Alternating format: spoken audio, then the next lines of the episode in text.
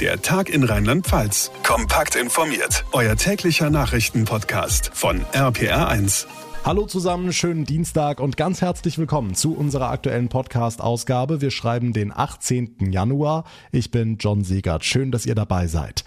Der Impfstoff von Novavax lässt viele Menschen hoffen, die den zugelassenen mRNA- oder Vektorimpfstoffen gegen Corona skeptisch gegenüberstehen. Damit würden sich einige bislang Unentschlossene nach eigenen Angaben durchaus impfen lassen. Im Februar soll das Mittel auch nach Rheinland-Pfalz kommen, wird ja oft als Totimpfstoff bezeichnet. Dabei ist das streng genommen aber gar nicht richtig. Warum? Das erläutern wir euch gleich in dieser Ausgabe.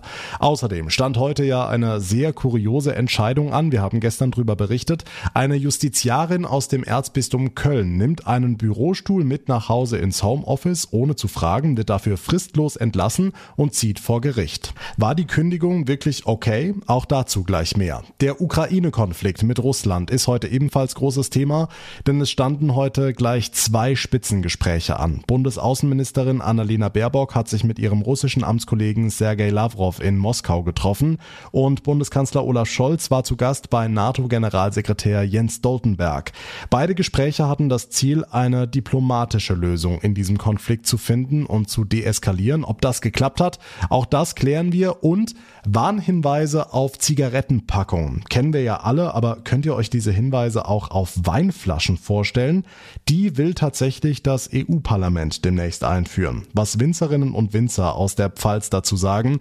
Gleich nach den wichtigsten Infos vom heutigen Tag. Bevor es aber losgeht, drückt kurz nochmal auf Pause, scrollt nach oben und klickt auf Abonnieren oder Folgen. Da, wo ihr mir gerade zuhört, dann werdet ihr täglich ganz automatisch über die neueste Ausgabe unseres Podcasts informiert. So, jetzt legen wir aber los. Auch heute wieder Corona-Rekorde in Rheinland-Pfalz. Viereinhalbtausend neue Fälle hatten wir noch nie. Die 7-Tage-Inzidenz mittlerweile bei 440. Omikron-Anteil knapp 90 Prozent der untersuchten Proben. Die Sache nimmt also ihren erwarteten Verlauf und die Politik wiederholt mantraartig, wie wichtig doch das Impfen ist.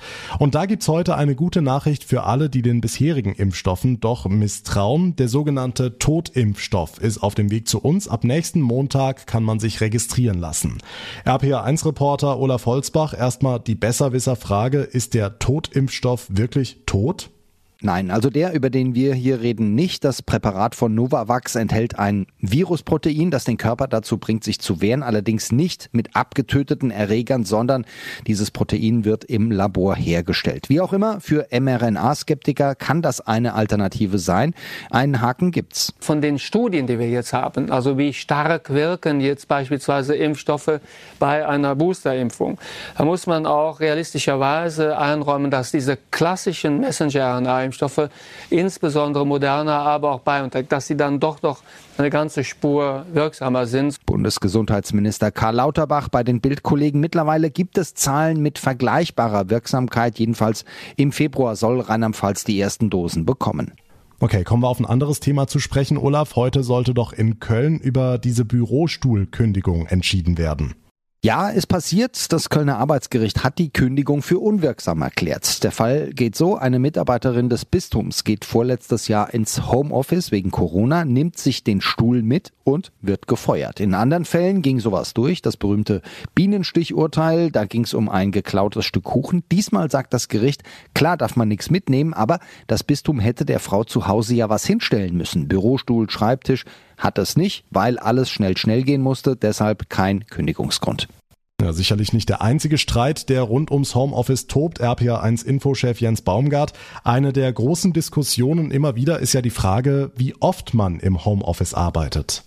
Ja, das macht's äh, so kompliziert. Also die Regel lautet, äh, wenn man wirklich immer im Homeoffice arbeitet, dann spart das Unternehmen ja sozusagen den Arbeitsplatz vor Ort und dann muss tatsächlich auch ein ordentlicher Schreibtisch und so weiter bereitgestellt werden. Bei Corona ist es aber oft nur ein vorübergehendes Homeoffice und da werden die Möbelkosten meistens nicht übernommen.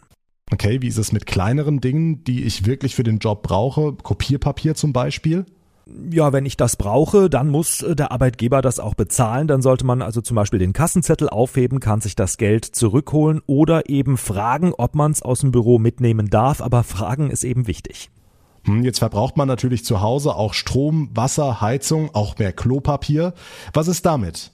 Auch da gilt, alles was zusätzlich an Kosten anfällt, muss eigentlich der Arbeitgeber bezahlen. Das lässt sich natürlich äh, schlecht auseinanderrechnen, was da privat ist und was dienstlich ist, vor allem mit dem Klopapier. Ähm, Arbeitsrechtler sagen, 50 Euro Pauschale pro Monat sind da angemessen. Also das kann man dem Arbeitgeber tatsächlich in Rechnung stellen für zusätzlichen Strom, Heizung, Wasser und eben auch für Klopapier. Also am besten alles absprechen mit dem Chef, aber nichts einfach mitnehmen. Die Infos von Jens Baumgart. Nur wenige Monate nach ihrem Amtsantritt stand für Bundesaußenministerin Annalena Baerbock heute ein schwieriger Termin an. Es ging für sie nach Moskau zum Gespräch mit dem russischen Außenminister Sergei Lavrov. Dabei sprach sich Baerbock für eine schnelle Wiederaufnahme von Friedensverhandlungen im Ukraine-Konflikt aus. Das sei enorm wichtig für die Sicherheit in Europa, so die Ministerin. RPA1-Reporter Christian Thiele für uns in Moskau. Christian, im Vorfeld war ja von einer diplomatischen Feuertaufe die Rede Rede. Hat Baerbock die bestanden? Ja, ich finde schon. Sie wirkte aber gerade zu Beginn nervös und auch angespannt. Nach der Pressekonferenz sah die Grünen-Politikerin fast schon erleichtert aus. Und der Besuch, der war ohnehin kein leichter. Denn zwischen Berlin und Moskau ist es wegen vieler Konflikte so eisig wie lange nicht mehr. Ich will nur kurze Stichworte nennen. Der Hackerangriff auf den Deutschen Bundestag zum Beispiel oder der Mordanschlag auf den Kreml-Gegner Nawalny, der in Berlin behandelt wurde. Aber trotz der vielen Unterschiede haben beide auch gesagt, es gibt keine Alternative zu einem guten Verhältnis zwischen Moskau und Berlin. Okay, gab es denn konkrete Ergebnisse? Nein, damit war auch gar nicht gerechnet worden. Es ging um viele, viele Themen. Deutschland will zum Beispiel, dass im Ukraine-Konflikt wieder miteinander geredet wird, also dass dort irgendwann dauerhaft Frieden einkehrt. Sie sagte zu Lavrov, Deutschland ist bereit zu einem ernsthaften Dialog über gegenseitige Vereinbarungen für mehr Sicherheit in Europa. Also da gibt es noch mehr Gespräche. Die Infos von Christian Thiele. Danke nach Moskau. Zu dieser angespannten Lage zwischen Russland und der Ukraine hat NATO-Generalsekretär Jens Stoltenberg heute ebenfalls einige Gespräche geführt, unter anderem mit Bundeskanzler Olaf Scholz. Er sagte nach diesem Treffen, Wir erwarten von Russland, dass es die Lage deeskaliert. Dazu könnte zum Beispiel auch eine Reduzierung der Truppen an der ukrainischen Grenze gehören.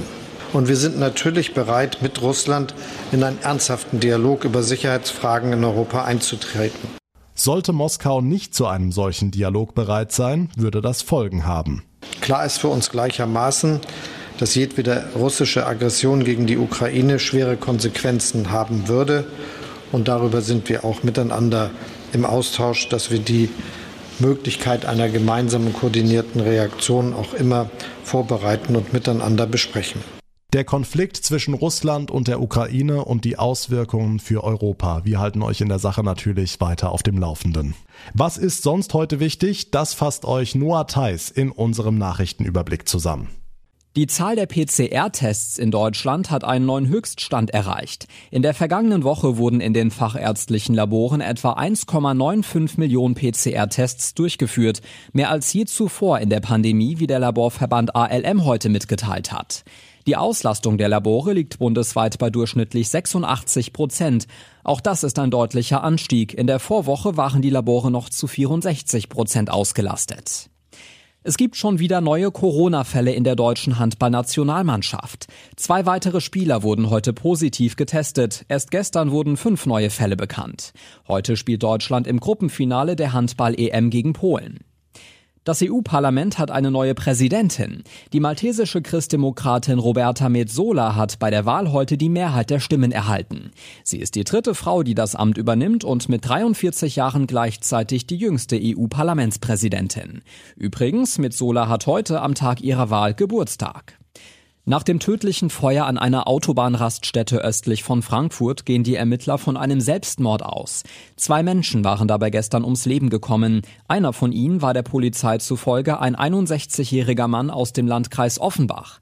Ermittlungen hätten ergeben, dass er sich offenbar das Leben habe nehmen wollen. Ein Gutachter soll jetzt klären, wie genau es zu dem Feuer kam. Zeugen hatten auch von einer Explosion berichtet. Wohneigentum ist auch in Rheinland-Pfalz im vergangenen Jahr wieder deutlich teurer geworden. Nach Angaben des Portals Immowelt stieg der Quadratmeterpreis in Mainz, Koblenz und Ludwigshafen durchschnittlich um 16 Prozent. In Trier blieben die Wohnungspreise etwas stabiler und erhöhten sich nur um 6 Prozent. Wenn der Staat Geheimnisse hat, die eine Bürgerin oder ein Bürger erfahren will oder umgekehrt, wenn der Staat seinen Bürgerinnen zu nahe kommt, dann ist schnell der Datenschutzbeauftragte im Spiel. Gibt's in Rheinland-Pfalz schon seit einigen Jahren und er hat von Jahr zu Jahr mehr zu tun. Heute hat er wieder seinen Bericht vorgelegt, RPA1-Reporter Olaf Holzbach. Ich vermute mal, Datenschutz und alles, was damit zusammenhängt, hat sich durch Corona nicht erledigt. Nee, im Gegenteil, das zeigt ja schon die jüngste Diskussion um die Luca-App und wer da alles auf die Daten zugreift und so weiter. Im letzten Jahr gab es an die 230 Anfragen und Beschwerden bei Professor Dieter Kugelmann, dem Landesbeauftragten, über 10 Prozent mehr als 2020. Corona war ein Thema, wenn zum Beispiel Behörden bestimmte Zahlen nicht rausrücken wollten, aber auch die Katastrophe im Ahrtal, etwa die Frage, welche Gefahrenkarten zu Starkregen veröffentlicht werden. Das ist auch noch nicht abschließend entschieden. Okay, das heißt, da gibt's dann für Ämter, Behörden, Ministerien auch mal eins auf den Deckel. Ja, also im Fall der Luca-App möglicherweise für Staatsanwaltschaft und Polizei in Mainz, das läuft noch, aber der Bürger, die Bürgerin gewinnt auch nicht immer. Zum Beispiel wollte jemand von der rheinland-pfälzischen Polizei wissen, welche Drohnen sie einsetzt, wie viele, welcher Hersteller, welcher Typ und so weiter. Die Anzahl hat sie noch verraten, alles andere nicht. Und das zu Recht, sagten die Datenschützer. Damit hätte man die Drohnen angreifen können, hacken, was auch immer. Da endet dann der Informationsanspruch. Der Jahresbericht des Landesdatenschutzbeauftragten Mehr zu tun durch Corona und die Flutkatastrophe. Die Infos von Olaf Holzbach. Zu Verschwörungstheorien wird ja seit Beginn der Corona-Pandemie besonders viel geforscht. Zwei Sprachwissenschaftler der Uni Trier wollen sich jetzt die Bedeutung von Sprache in Verschwörungstheorien genauer angucken.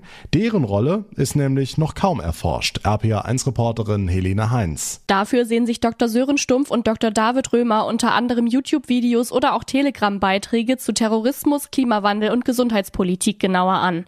Und ein bisschen was können sie auch schon verraten, denn die Wortwahl ist tatsächlich immer ziemlich ähnlich. Dr. Sören Stumpf. Angeblich, ne, der angebliche Anschlag, vermeintlich, ne, die vermeintlichen Zeugen, sogenannte, der sogenannte Terrorist, also angeblich, vermeintlich sogenannte, die treten vor allem dann eben überproportional auf, wenn es um bestimmte Erzählstränge geht oder um Dinge, die in der offiziellen Version eigentlich als Konsens herrschen. Und das wird dann angezweifelt, indem so kleine Wörtchen vorne dran gesetzt werden. Außerdem arbeiten VerschwörungstheoretikerInnen auch viel mit Metaphern. Gerne zum Beispiel, wir müssen Licht ins Dunkle bringen oder sie behaupten, dass bestimmte Ereignisse physikalisch gar nicht möglich seien. Auch wichtig ist den beiden Forschern, das Ganze Nicht-WissenschaftlerInnen wie SchülerInnen bei Workshops zu vermitteln. da geht es einfach darum, vielleicht mal die Linguistik den Schülerinnen und Schülern nahezubringen und zu zeigen, wie können wir denn mit sprachwissenschaftlichen Methoden aufdecken, wie ja mit scheinbar unscheinbaren Wörtchen oder wie mit bestimmten Metaphern oder Argumentationsweisen versucht wird, andere zu überzeugen bis hin zu manipulieren, sage ich mal. Und das wäre, glaube ich, der Anspruch, dass wir dann das auch noch verstärken und versuchen unsere Erkenntnisse auch weiterzugeben und auch so zu präsentieren, dass sie allgemein verständlich sind. Das Forschungsprojekt soll circa drei Jahre dauern. Dann hoffen Dr. Sören Stumpf und Dr. David Römer sagen zu können, wie allein durch Sprache Zweifel gesät und Verschwörungstheorien als glaubwürdig dargestellt werden.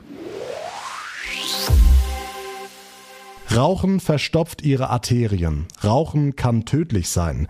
Diese oder ähnliche Warnhinweise auf Zigarettenpackungen kennen wir mittlerweile alle, aber Warnhinweise für Wein, das gibt es nicht. Noch nicht zumindest, denn das EU-Parlament zieht tatsächlich in Erwägung, auch Weinflaschen mit Warnhinweisen zu versehen. RPA1-Reporterin Lea Wegerle.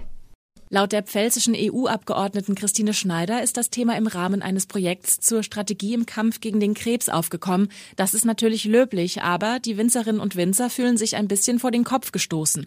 Boris Kranz, Vorsitzender des Pfalzwein e.V. Für uns war eigentlich immer die Information so, dass man die ganzen Inhaltsangaben und dann auch äh, eventuelle Hinweise off-label machen kann. Das heißt, es befindet sich ein QR-Code auf dem Etikett, den kann der Konsument abscannen.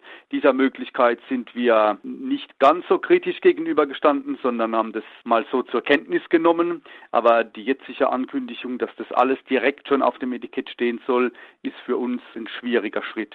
Vor allem, weil sich die WinzerInnen schon lange mit dem Präventionsprogramm Wine in Moderation für einen moderaten Weingenuss stark machen. das auch aktiv betreiben, dieses Programm, indem wir aufklären möchten über den Konsum äh, unseres Getränks.